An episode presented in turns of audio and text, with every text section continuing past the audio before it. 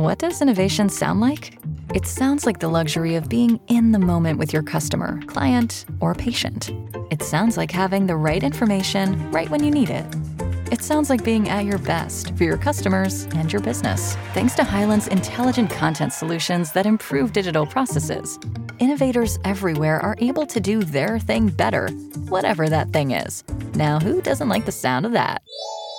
Highland, for innovators everywhere. Visit highland.com. Rheinische Post Podcasts. Fohlenfutter, der Podcast für Fans von Borussia Mönchengladbach. Da sind wir wieder mit einer neuen Folge des Fohlenfutter Podcasts. Wir, das sind heute Carsten Kellermann, das bin ich, und Thomas Grulke auf der anderen Seite. Hallo Thomas. Hallo Carsten. Ja, wir sind zurück und äh, zurück aus Berlin, will ich jetzt sagen. Äh, ich und der Kollege Dirk Pefken, unser Fotograf, waren vor Ort, ähm, haben uns das, ja, ich sag's mal, Drama angeschaut. Äh, Drama in dem Sinne, Thomas, dass es eigentlich ein ganz bitterer Rückfall in alte, bekannte Borussia-Zeiten war gegen einen Gegner, der Gladbach typischerweise nicht liegt. Und ähm, ich muss selber gestehen, ich war doch sehr überrascht, dass so wenig zusammengelaufen ist bei den Borussen nach den Erfolgen der vergangenen Wochen. Ja, aber ich glaube, du hast ja gerade schon angerissen. Äh, jeder von uns, glaube ich, im Fohlenfutter-Team hat so seine äh, Union Berlin ähm, Reiseerinnerungen. Äh, also ich durfte erst einmal dort sein, aber da ist es ähnlich ausgegangen. Eine 1 zu 2 Niederlage, äh, damals unter Adi Hütter im August 2021. Ich glaube, du warst jetzt schon das eine oder andere Mal häufiger dort und äh, richtig was Zählbares gab es ja, glaube ich, nur einmal einen Punkt, ansonsten Niederlagen. So richtig kann man sich das nicht erklären, warum es immer wieder äh, nach demselben Schema läuft, aber äh, ja, ein Muster ist schon zu erkennen und das war schon, äh, du hast es ja gerade schon angesprochen, nach den Erfolgserlebnissen der vergangenen Wochen schon äh, eine Enttäuschung, äh, wie das, wie das Ganze zustande kam du sagst es, Muster. Es sind eigentlich immer genau die gleichen Abläufe. Ähm, die Borussen versuchen ihren Fußball durchzusetzen. Es klappt nicht. Union Berlin rennt und kämpft und, und schießt und macht und tut und äh, beeindruckt damit die Gladbacher. So war es auch jetzt. Äh, man hatte so ein bisschen das, das Gefühl, als wenn die Gladbacher überrumpelt werden. Aber nochmal, es sind ja immer die gleichen Mechanismen, die greifen da an der alten Försterei.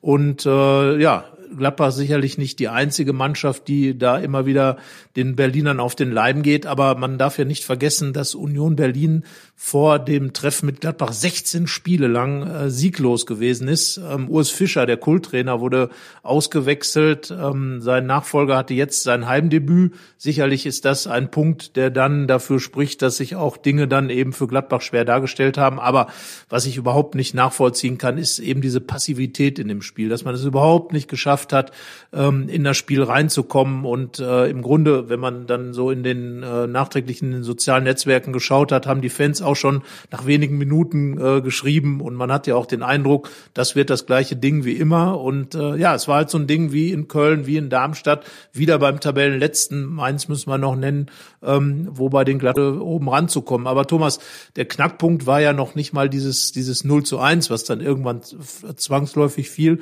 sondern da ständig über die, die Seite von Luca Netz einfach äh, dort Alarm war und, und der Ball ständig in den Strafraum der Gladbacher kam und keiner in der Lage war, irgendein etwas dagegen zu tun.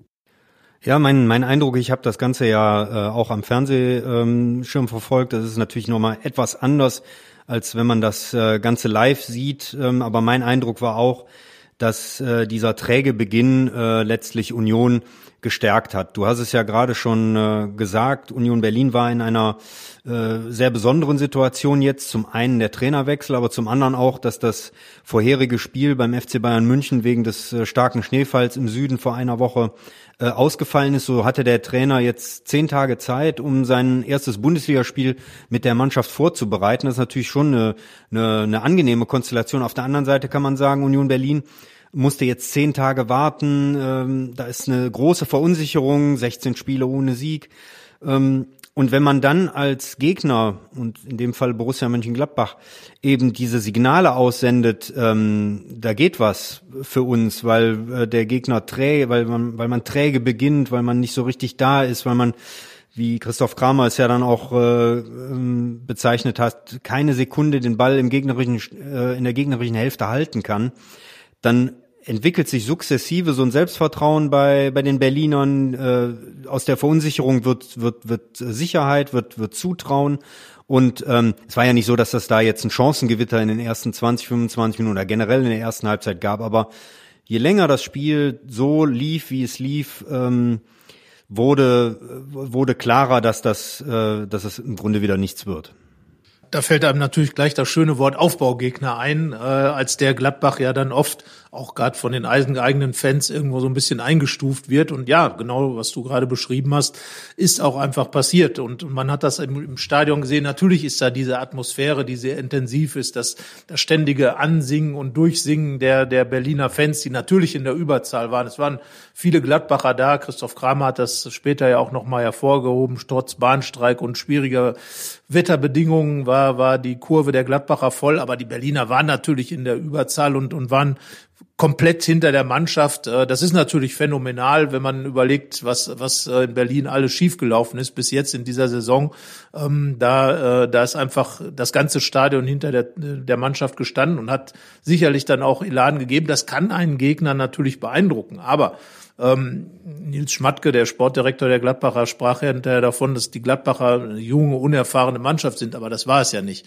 Äh, es waren ja wirklich viele erfahrene Leute auf dem Platz, Leute wie Max Wöber, internationale Erfahrung, äh, Nico Elvedi, Christoph Kramer, der in die Mannschaft äh, wieder reingekommen ist, um, um dort im Mittelfeld Erfahrung reinzubringen, anstelle des äh, ausgefallenen Kone.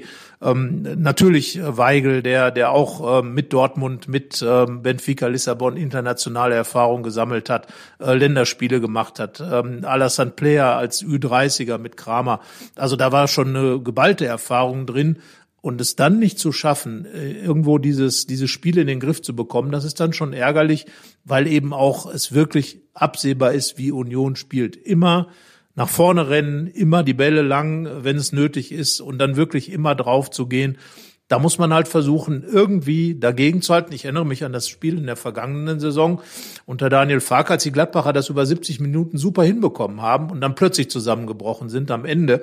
Aber da haben sie es wirklich über 70 Minuten geschafft, Union diesen Zahn zu ziehen. Und da hatte ich wirklich gedacht, dass die, die, die Spiele gegen Hoffenheim, dann gegen Wolfsburg, dieses, dieses tolle Pokalerlebnis, dass da vielleicht so viel Selbstsicherheit reingekommen wäre in die Mannschaft, um eben da anders zu bestehen in Berlin. Ja, ich, ich denke auch, dass, äh, dass es zu Recht gewürdigt worden ist und auch von uns gewürdigt worden ist, dass es in Gladbach seit dem äh, Derby, seit dem 1 zu 3, das hat ja auch, äh, haben ja auch die, die Verantwortungsträger, Spieler wie ähm, Funktionäre gesagt, dass sich seitdem was getan hat.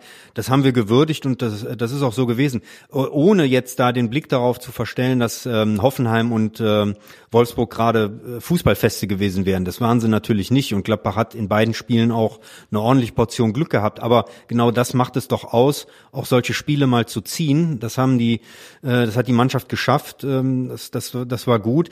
Dass es natürlich jetzt nicht äh, Spiel für Spiel so laufen wird, Nils Schmatt gesagte später dann in der Mix von dir gegenüber ja auch. Äh, es war klar, dass mal wieder irgendwie ein Rückschlag kommt.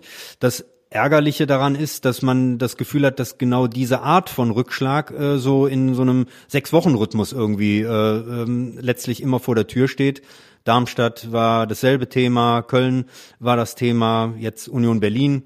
Äh, kann mich noch gut erinnern, vor, vor einem Jahr, als äh, Gladbach im Pokal in Darmstadt äh, ausgeschieden ist, da sagte Daniel Farke so diesen Satz, ähm, ja, am Anfang nicht reingekommen und genau da wird der Ton gesetzt und äh, dieses Thema, das müssen die Gladbacher unbedingt anpacken, dass sie, obwohl sie jetzt mehrmals gesagt haben, dass sie, dass sie gelernt haben aus dem Köln-Spiel, dass sie ausgerechnet in diesem Spiel diesen Fehler wieder machen, ähm, da scheint, da scheint es noch nicht, ähm, noch keine wirkliche Weiterentwicklung zu geben in dem, in dem Gebiet. Das ist das Ärgerliche an der Geschichte, dass im Grunde genommen das Wissen ja um all diese Problematiken da ist, dass die Mannschaft sich ja auch zusammengesetzt hat nach Köln und genau diese Dinge besprochen hat. Dann kam aber jetzt eigentlich zum ersten Mal diese, diese äh, Nagelprobe, diese Probe aufs Exempel, weil das wieder so ein Gegner war. Wolfsburg, Hoffenheim sind ja schon eher spielerische, spielstarke Gegner. Heidenheim hat auch noch mal einen anderen Ansatz, war zudem zu Hause. Aber jetzt kam genau dieses Spiel, äh, wo das wirklich die Nagelprobe war. Und es kam nichts. Es ist, hat sich nichts geändert. Wieder wurde Gladbach überrumpelt. Wieder war der Gegner nicht fußballerisch besser, sondern hat einfach sein Ding gemacht und konnte sein Ding machen. Das ist ja das Entscheidende. Wie sehr lasse ich einen Gegner dann auch sein Ding machen? Und wenn man Union Berlin in dieser Phase mit Sicherheit gleich zu Anfang unter, unter Druck gesetzt hätte, gleich zu Anfang versucht hätte, da auch mal Zeichen zu setzen, Akzente zu setzen. Eine Mannschaft, die trotz allem äh, Trainerwechsel und so weiter verunsichert ist, da muss man dann einfach anders rangehen. Und das hat mir gefehlt und äh, damit hat Gladbach auch eine wirklich gute Chance vertan, einfach oben anzudocken. Jetzt steht man wieder äh, zwischen Baum und Borke und ähm, oder zwischen Rinde und Borke oder Rinde, wie auch immer man es nennen will. Auf jeden Fall steht man da zwischen den Stühlen und hat jetzt das Problem, dass äh, die beiden letzten ausstehenden Spiele gegen Werder Bremen und Eintracht Frankfurt da schon eine Richtung angeben werden. Denn äh, verlieren die Gladbacher noch mehr Punkte, dann, äh, dann muss man vielleicht zum Jahresende sogar nach unten schauen. Und das wäre doch sehr ärgerlich, weil insgesamt ist ja unter Gerardo Sioane eine, eine äh, Entwicklung zu sehen, ist eine Mannschaft da, die, die viele neue Aspekte in sich hat, die, die, die Schritte nach vorn gemacht hat. Und äh, ja, man, man macht sich im Grunde selber das Leben schwer mit diesen Auftritten, die, und das ist ja das Problem, im Grunde in jedem fünften Spiel kommen. Und das ist dann einfach zu viel über eine Saison gesehen. Und dann wird das wieder der Punkt sein, wo man, an dem man hinterher sagt, Mensch, da ist doch vieles verloren gegangen und vieles wurde verschenkt. Und genau das wollten die Gladbacher ja vermeiden. Ja, genau. Und so, so, so hält man, man könnte es jetzt positiv ausdrücken, so hält man den Druck hoch. Aber äh, den Druck, den bräuchte man nicht unbedingt, denn ähm, und das haben wir mit Sicherheit ja auch schon das eine oder andere Mal thematisiert ähm, in unserem Podcast.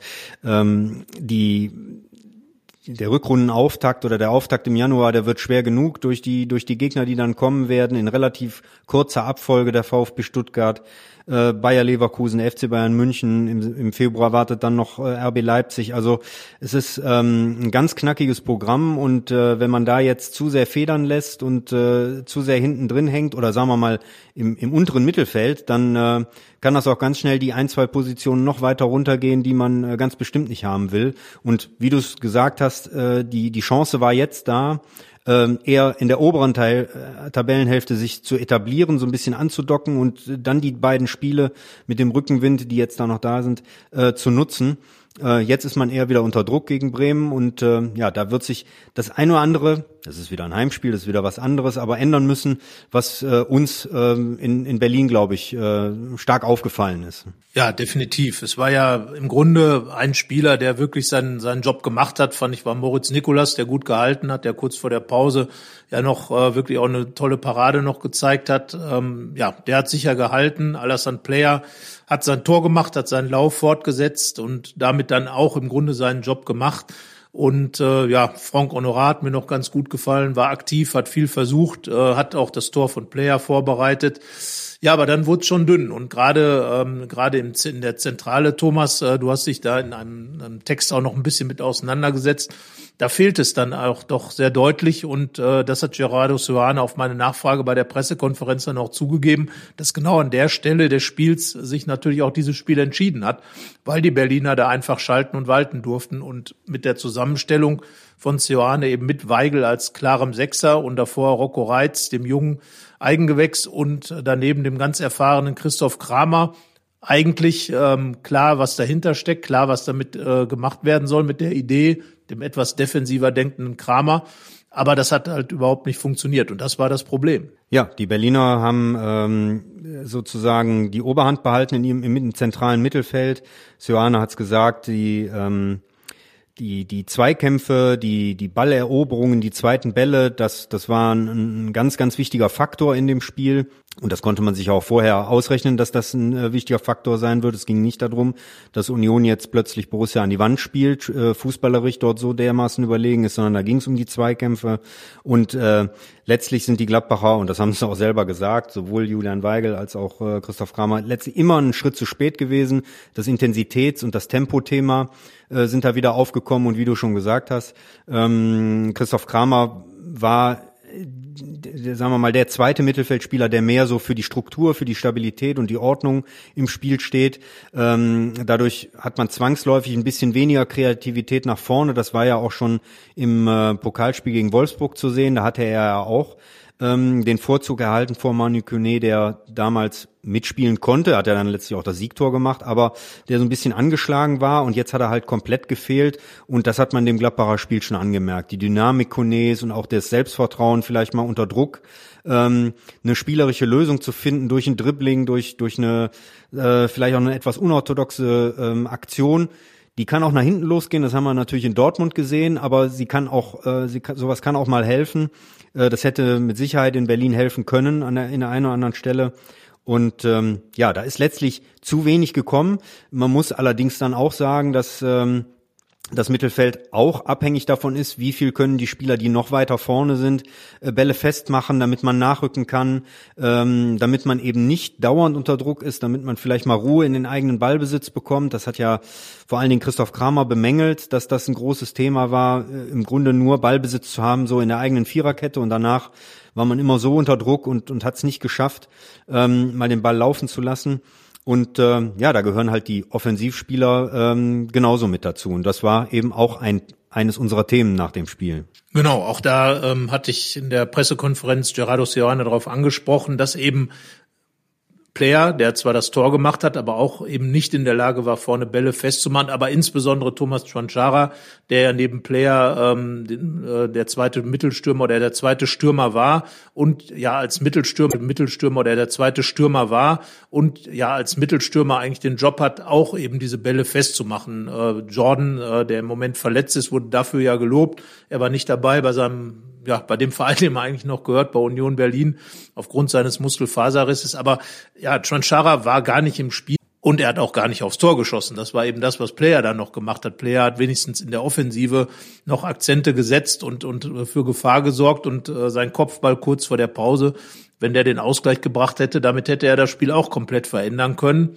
Hat er nicht, aber er hat wenigstens noch äh, Dinge versucht. Und da muss man sagen, dass Chonchara im Moment einfach ja, relativ daneben hängt. Natürlich, er war immer wieder angeschlagen, hat keinen Rhythmus, ähm, haben wir auch schon oft im Fohlenfutter-Team drüber gesprochen, dass das ihn natürlich schon so ein bisschen ausbremst. Man hat gerade vor der Saison gesehen, als er durchweg trainieren konnte, da war er richtig stark und hat wirklich auch seine, seine Dinger gemacht. Natürlich auch gegen unterklassige Mannschaften, aber eben auch gegen den VfB Stuttgart, die große Überraschungsmannschaft in diesem Testspiel ähm, auf der Rückreise vom Trainingslager naja, und das sind eben Dinge, die im Moment gar nicht passieren und darum Schwanschara auch klar kritisiert worden von äh, Seoane, der sagt, äh, da hat schon jemand sein Leistungsniveau nicht abgerufen. Galt natürlich für die gesamte Mannschaft. Also Chwanchara ist jetzt nicht allein verantwortlich für dieses, dieses schlechte Spiel, für die Niederlage, aber er hat eben auch seinen Job nicht machen können, um etwas daran zu ändern. Und das war eben an vielen neuralgischen Positionen im Spiel so. Und deswegen konnte Union Berlin diesen ja, dann auch extrem wichtigen und, und sehr, sehr gefeierten Sieg dann eben schaffen. Ja, und die Gladbacher standen halt wieder am Ende in Berlin da und äh, waren äh, ja wie begossene Pudel und äh, ja, wussten so recht nichts mit sich anzufangen und waren sich aber auch dessen bewusst, dass das einfach viel zu wenig war. Das muss man sagen. Nur das Problem ist ja, gegen Köln äh, war es genauso. Danach hat man dann klare Worte gefunden, danach hat man sich zusammengesetzt und jetzt war es im Grunde so, äh, wenn man sich in der Mixzone oder in den in den äh, Statements der Spieler da umgehört hat, ähm, das war ja wie so ein Echo aus Köln. Das bringt einem natürlich nichts, wenn man die Dinge erkennt, aber nichts daran ändert. Und das ist für mich an der Stelle dann schon ein Manko, ähm, dass offenbar ähm, vieles sich verändert hat bei Gladbach aber nicht diese Geschichte mit diesen typischen Spielen, die Gladbach nicht kann. Ja, und es passt ja meines Erachtens wie die Faust aufs Auge, dass es ausgerechnet an so einem Wochenende, wo wir sozusagen wieder dieses Thema haben, dass äh, Gladbach an dem Wochenende einen Pokal losbekommt fürs Viertelfinale, wo genau das äh, wieder auf die Platte kommen wird. Ähm, wir wissen noch nicht genau, wann das Spiel sein wird. Ende Januar, Anfang Februar auf jeden Fall. Aber eine äh, genaue Termin Terminierung gibt's noch, natürlich noch nicht. Aber eben seit Sonntagabend ist klar, äh, Gladbach wird im Pokalviertelfinale beim Drittligisten 1. FC Saarbrücken antreten.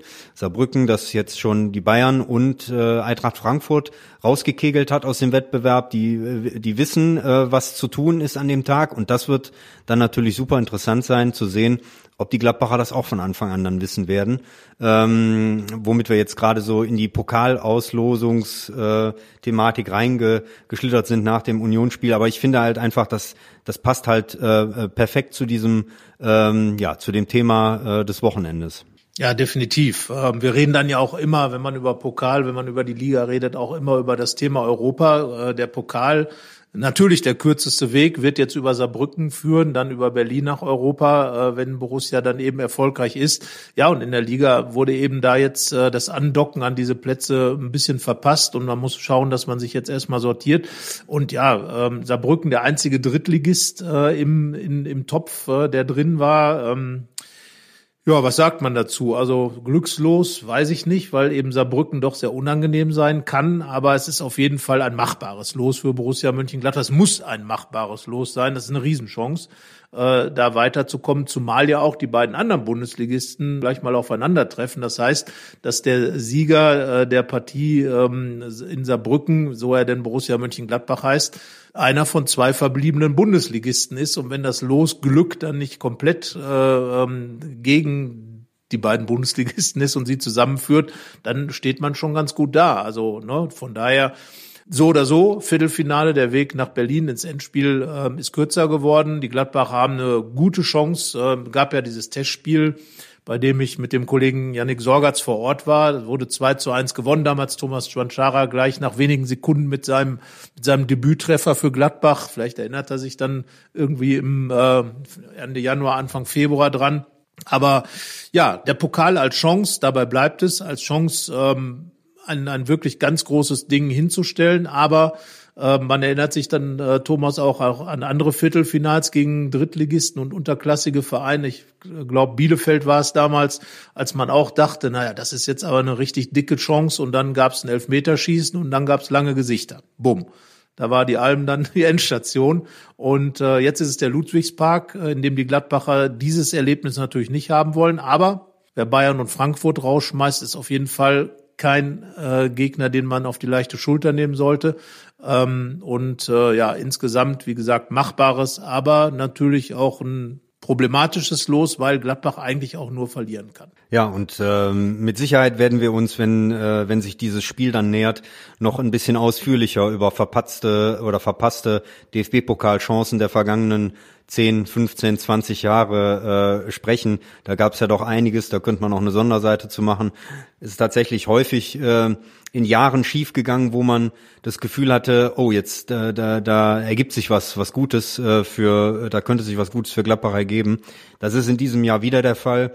Ähm, gut, das Los ist jetzt da, die Gladbacher wissen, auf wen sie treffen, ähm, aber jetzt äh, gilt natürlich die Konzentration zunächst mal diesen beiden restlichen Bundesligaspielen, ähm, wo es, das haben wir ja gerade schon skizziert, um äh, einiges noch gehen wird, damit man äh, relativ beruhigt dann Weihnachten feiern kann und in die relativ kurze äh, Winterpause dann geht, weil es geht relativ schnell dann mit einem Heimspiel Doppelpack mit äh, Stuttgart und Augsburg weiter.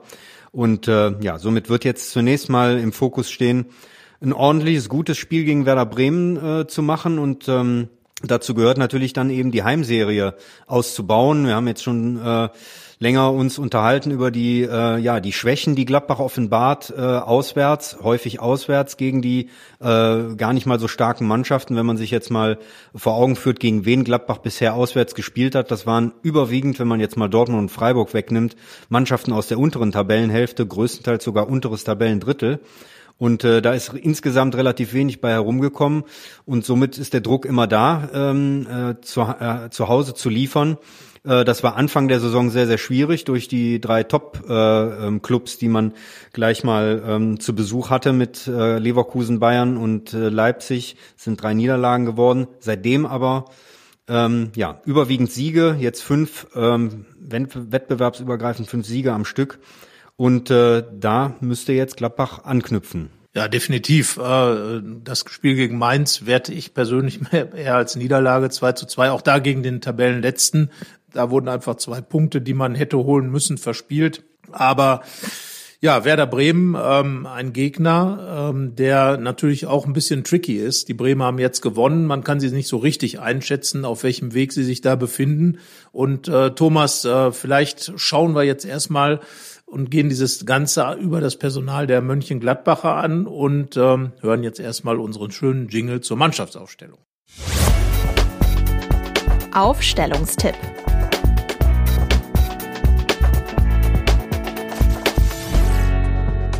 Ja, Für das Tor, Thomas, brauchen wir, glaube ich, nicht weiter diskutieren. Also erstens ist Jonas Omlin noch verletzt und zweitens ähm, Moritz Nikolas, unser einziger Zweier in Berlin, äh, mit der Note zwei wohlgemerkt, ähm, hat, äh, glaube ich, absolut keinen Anlass dazu gegeben, darüber nachzudenken, irgendwas im Tor zu wechseln. Wechseln wir also gleich zur Dreier- oder Viererkette, Thomas. Was meinst du?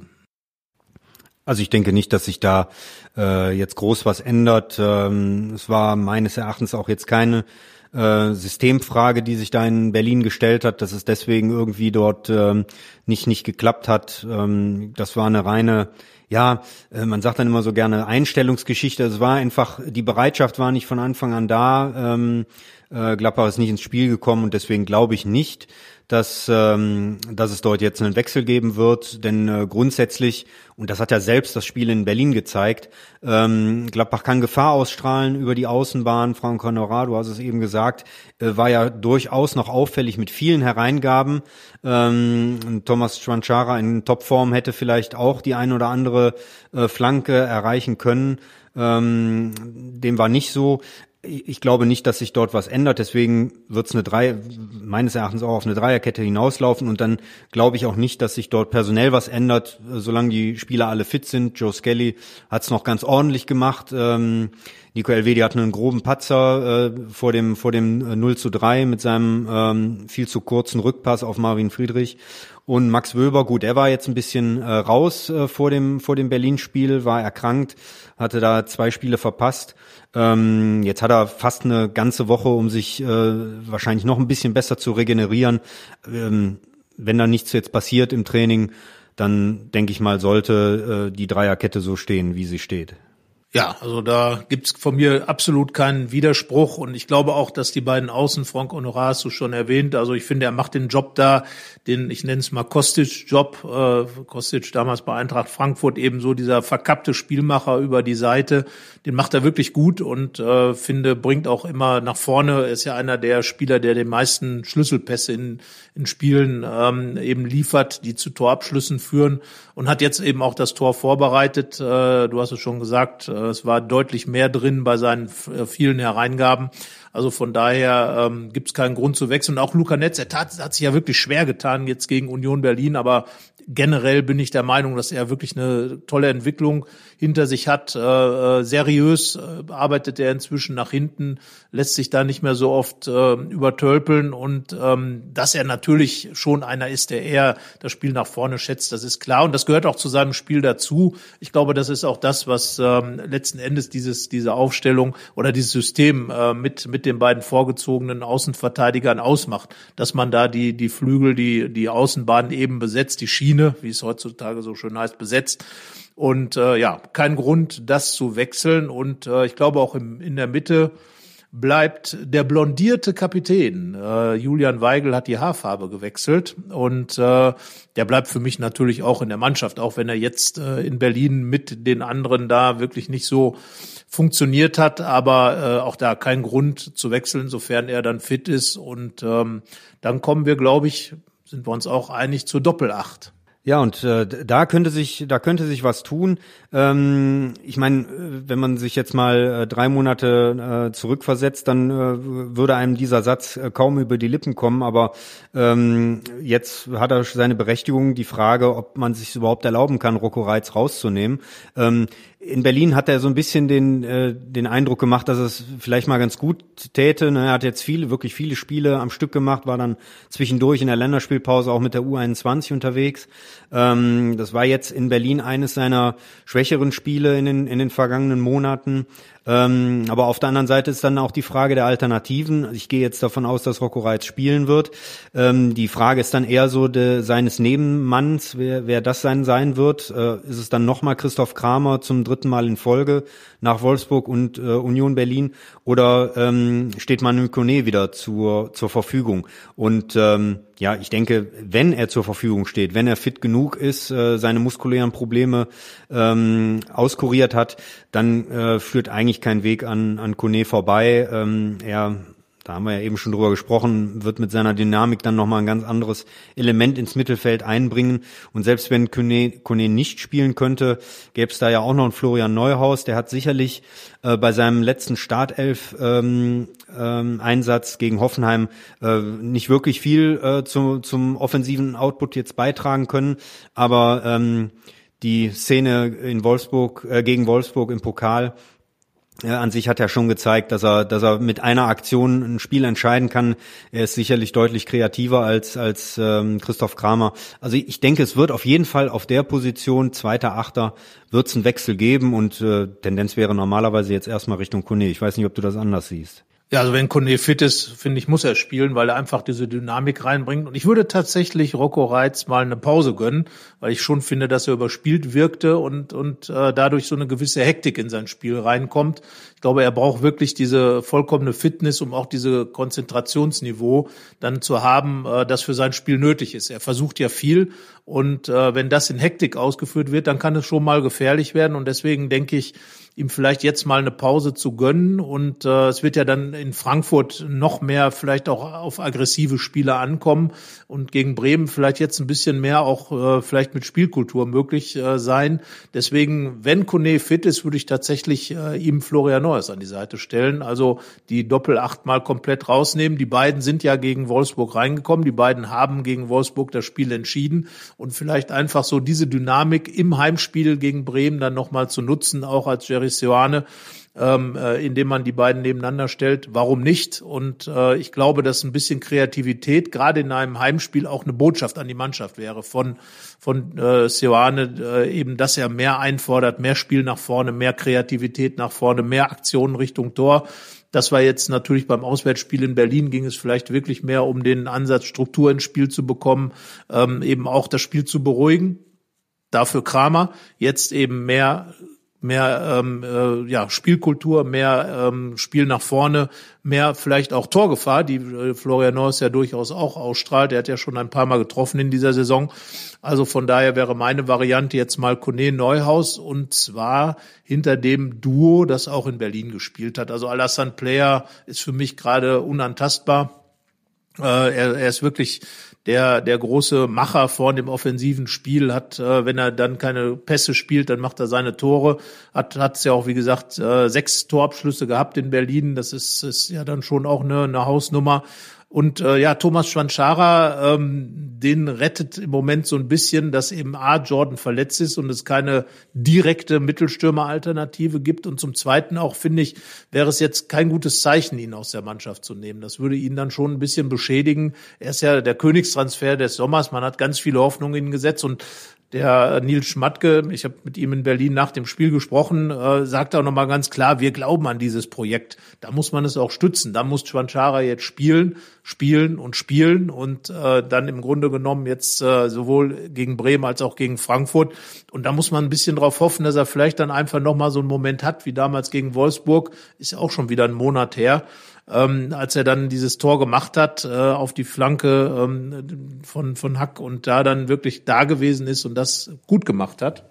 Ja, ähm, deswegen, die beiden würde ich da auf jeden Fall spielen lassen, zumal sie sich auch gut ergänzen. Der spielerisch äh, starke äh, Player mit dem schnellen, kämpferisch vielleicht etwas robusteren ähm, Schwanchara und das wäre dann mein Duo. Ich können mir auch nicht vorstellen, dass da irgendwie die richtige Alternative dazu ist. Nein, dafür hat ja auch äh, Gerardo Soane zu oft betont, ähm, äh, dass es die Mannschaft in Schwierigkeiten bringt, wenn jetzt keiner der beiden Spieler da ist. Das war ja der, der gegen Hoffenheim der Fall. Da hat Nathan Ngumu äh, den Aushilfsneuner gegeben und ähm, äh, da ist Ioane ja nach dem Spiel schon drauf eingegangen, auch wenn Ngumu in Mittelstürmer-Manier zwar das 2-1, das Siegtor gemacht hat, ähm, hatte er doch größere Probleme, äh, diese Rolle so auszufüllen, wie man sie normalerweise ausfüllen sollte. Und auch die Mannschaft hat das Problem, äh, sich darauf einzustellen, dass dann eben keiner da ist, den man vielleicht mal mit dem Rücken zum Tor äh, anspielen kann, sondern den man eigentlich die ganze Zeit steil schicken müsste.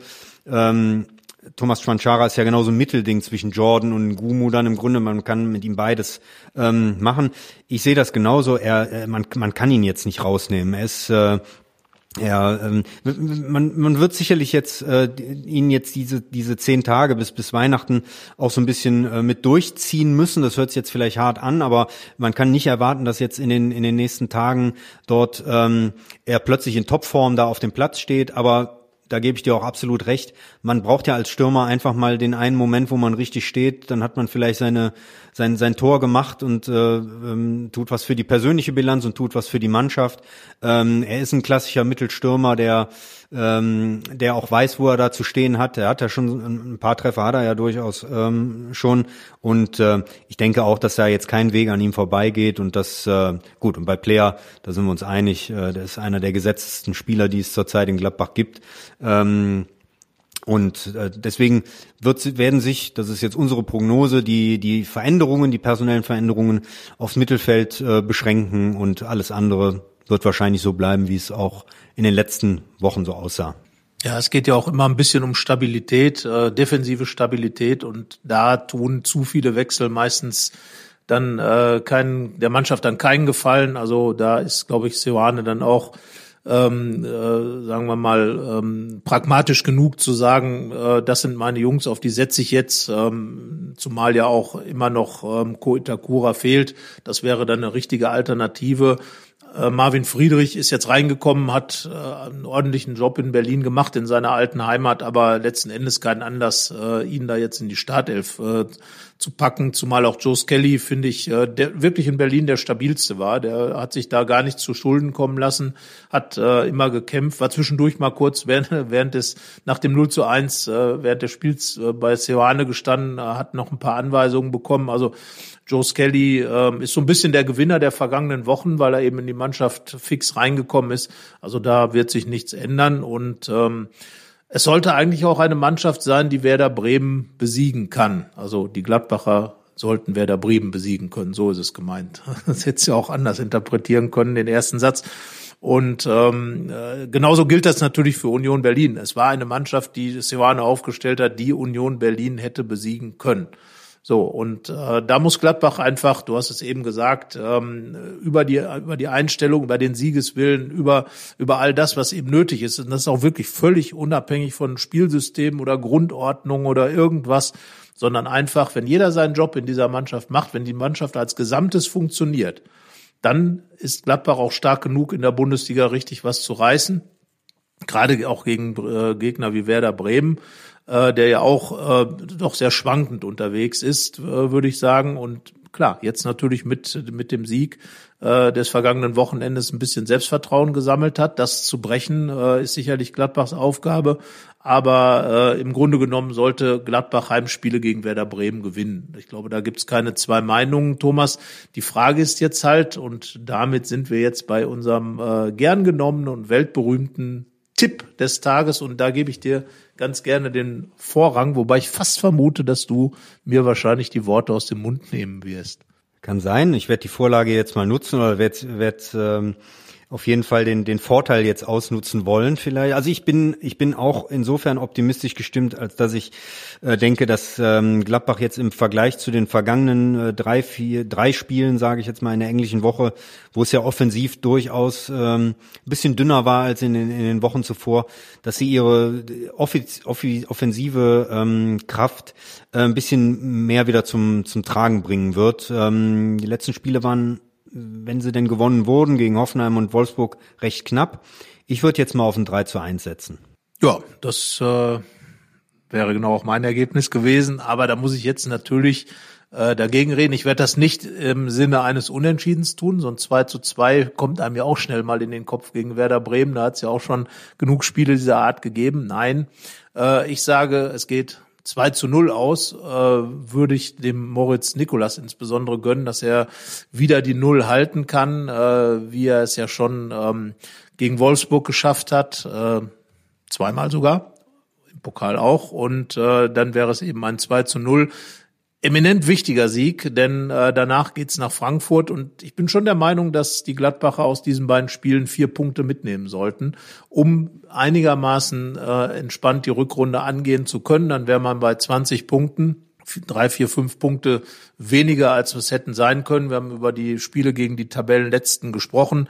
Ähm, da sind insgesamt, äh, lass mich rechnen, zwei Punkte bei rumgekommen in den vier Spielen. Also äh, zwei von zwölf. Das ist ein bisschen, ähm, bisschen dünn. Und wenn man nur die Hälfte dazu geholt hätte, würde man jetzt wirklich schon auf diese 25 Punkte äh, Geschichte zusteuern, die ja für Gladbach eigentlich pro Halbserie ein bisschen so der Maßstab sein sollte. Das heißt, äh, da ist noch ein bisschen Nachholbedarf. Ähm, gibt dann ja noch das, das letzte Spiel der, der Rückrunde gegen Stuttgart äh, in, im neuen Jahr. Aber wie gesagt, ich bin der Meinung, vier Punkte sollten es jetzt schon sein. Damit kann man die Basis legen beim, mit einem Heimsieg gegen Bremen. Und ähm, ja, da schauen wir doch mal, äh, was am Ende dabei rauskommt. Äh, wünschen wir allen, die da im Stadion sein werden, dass es A nicht zu kalt wird und B ein sportverbundenes Vergnügen wird. Äh, in diesem Sinne, bis zum nächsten Mal. Tschüss. Ciao. Mehr bei uns im Netz www.rp-online.de e.rp-online.de What does innovation sound like? It sounds like the luxury of being in the moment with your customer, client, or patient. It sounds like having the right information right when you need it. It sounds like being at your best for your customers and your business. Thanks to Highland's intelligent content solutions that improve digital processes, innovators everywhere are able to do their thing better, whatever that thing is. Now, who doesn't like the sound of that? Highland, for innovators everywhere, visit highland.com.